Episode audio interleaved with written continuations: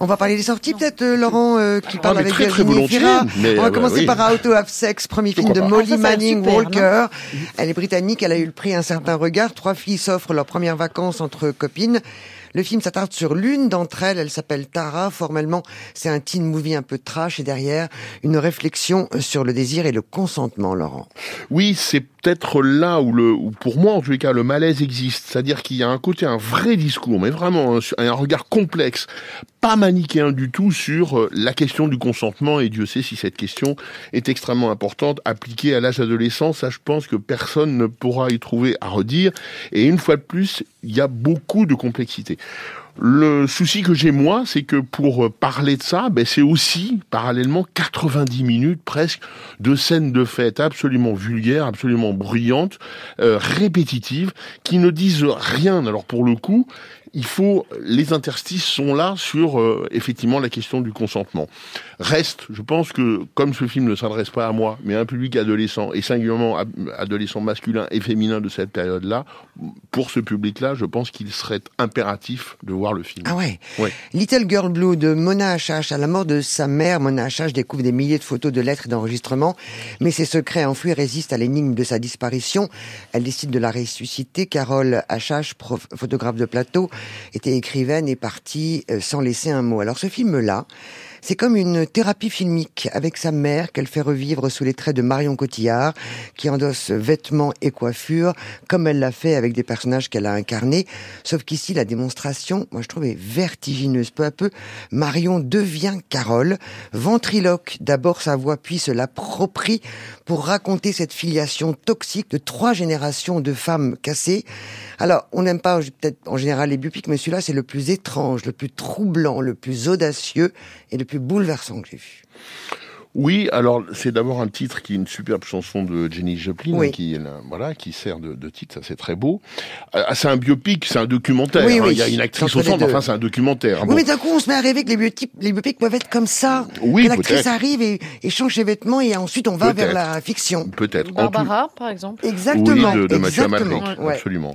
Euh, moi, ce que je retiens, c'est que les, évidemment, ce qui se raconte est, est incroyablement abyssal. Ces trois générations de femmes frappées par la violence sexuelle masculine, Oui. ça, franchement, c'est incroyable Mm. de ce qui se raconte avec des gens comme Monique Lange qu'on a connu. Euh, Il y a Jean Genet qui est dans le qui est dans le circuit, si je puis dire, Ouais. et pas hélas euh, pas n'importe comment. Non. Bref, tout ça est d'une euh, lourdeur, d'une gravité, d'une pesanteur réelle qui est absolument passionnante. Moi, j'ai été beaucoup moins convaincu par justement l'irruption de Marion Cotillard, actrice. Là-dedans, je pense que euh, tout aurait pu tenir sans elle. C'est pas, ce n'est pas dirigé contre elle, mais c'est simplement que ça ajoute une feuille à, à- de- d'actrice, de jeu en quelque sorte à, euh, à, à ce millefeuille qui, à mon sens, n'en avait pas besoin pour exister pleinement. Moi, elle m'a aidé chose, complètement rentrer Mais dans vous pouvez dire quelque chose, Virginie Fira. Mais parce que je l'ai vu euh, Ah, bah alors, aussi et j'ai trouvé que, que du coup ça mettait deux axes différents. je suis Mhm, d'accord oui. que c'est comme deux axes C'est ça, différents, ouais. mais que du coup ça fait percevoir chez Mona H.H. ce qu'elle est comme femme et Oui. c'est quoi son lien, mais aussi comme metteur en scène. C'est vrai. Et quand même ce que fait, euh, bon bah du coup comme actrice, j'ai envie d'en parler, ce qu'elle arrive à faire, ce qu'elle arrive à à ressusciter, assez troublant quand même. Ressusciter, c'est bien Oui, c'est vrai terme. ça. On n'est plus, on n'est Ouais. plus dans les dimensions du jeu là. Non. On est, on Ouais. est sur d'autres sphères. Mais c'est vrai, hein, c'est, ça vient presque parfois contredire l'autre recherche, mais elle, mais elle, elle est assez passionnante euh, aussi quand même, vraiment.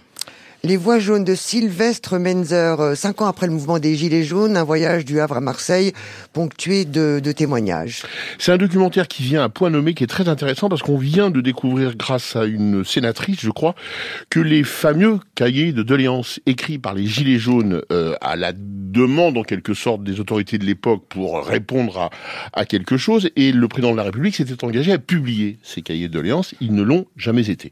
Ils sont restés... euh, un, lettre morte, deux, dans les tiroirs. Et ce documentaire, qui n'est pas lié au cahier de doléances proprement dit, joue lui un rôle mémoriel absolument euh, décisif et important par rapport à ça, c'est-à-dire que loin d'être un regard sur euh, historique de ce qui s'est passé, il, il revient sur les lieux et il interroge les gens qui ont participé. Et il met très très bien en avant tout, y compris le fait que c'est politiquement ça va dans tous les sens, et donc ça va un peu n'importe où, n'importe comment, et ça n'est pas un mouvement euh, cohérent, euh, mais il y a évidemment la, la, la, la, photographie sociale qui en ressort, et dont le moins qu'on puisse dire est que les mots euh, que pointaient les Gilets jaunes ne sont toujours pas réparés. Deux autres documentaires, nous étudiants, de Rafiki Fariala, le quotidien de quatre étudiants en économie à l'université de Bangui, en République centrafricaine africaine, ils luttent ensemble pour inventer des moyens de survivre, Laurent. C'est intéressant parce que le metteur en scène euh, de, ce documentaire, le réalisateur de, ce documentaire, euh, va interroger ses copains euh, et sa génération d'étudiants qui vivent en Centrafrique dans des conditions absolument abominables. les logements sont insalubres, ils sont obligés de faire des petits boulots, les profs sont des espèces de tyrans aux petits pieds qui profitent de la situation. Et ce qui progressivement euh, intervient dans le documentaire, c'est au fond euh, mise en scène d'ailleurs par les propres copains du réalisateur, lui dire mais au fond pour toi, on est des copains ou des personnages? Et, et, et là, et la, la, mise en abîme de, du cinéma là-dedans est tout à fait intéressante. Je savais que vous alliez plonger là-dedans, Vigneronne de Guillaume Baudin, euh, lui-même vigneron, qui dresse le portrait de, de femmes au plus près de la nature. Mais oui, mais on, reste, on reste assez circonspect par rapport justement à, à cette thématique féminine, clairement affichée par le titre, hein, avec ces, phrases, par exemple. Euh, les, femmes pensent le vin de façon plus émotionnelle.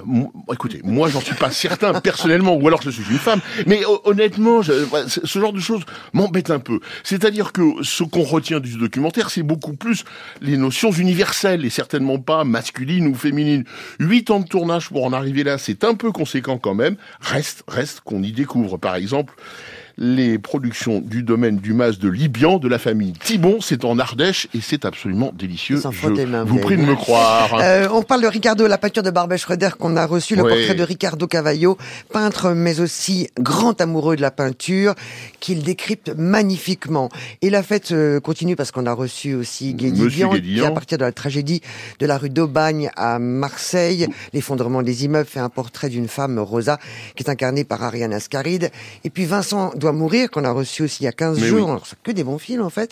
Euh, premier film, donc, très audacieux, signé Stéphane Castan. Du jour au lendemain, Vincent est agressé à plusieurs reprises et sans raison par des gens qui tentent de le tuer. Ou comment réussir un sujet pareil, du grave à la comédie romantique, du gore à la comédie romantique, en passant par le survival et l'action pure. C'est hyper réussi, Vincent doit mourir. Une reprise, Laurent, signé Bellatar. Les harmonies Werkmeister de 2000. Bellatar, c'est un cinéaste hongrois incroyable. Euh, il y a, euh, comme dirait euh, Gus Van Sant, c'est un des rares réalisateurs véritables visionnaires. Le film qui sort là. Gus Van Sant, ah, Gus Van Sant, Gus Van Sant, il a dit ça. Bah oui, il a dit ça, mais, mais je peux vous en donner d'autres. Des films de Bellatar vous appellent, vous rappellent le pouvoir étranger beau du cinéma narratif signé Jim Jarmusch. Donc quand même, les parents ah sont pas mal. Ah ouais, ouais, franchement. Non, très magnifique film. Si, si, on aime ce cinéma assez contemplatif et esthétique. Et il est cette sortie est doublée d'un coffret chez Carlotta de quatre, de trois autres films plus ce même film en DVD Blu-ray avec un livret formidable sur ce grand, grand, grand cinéaste hongrois, Bellatar. Naples est à Paris, au Louvre. Naples dans le regard des cinéastes.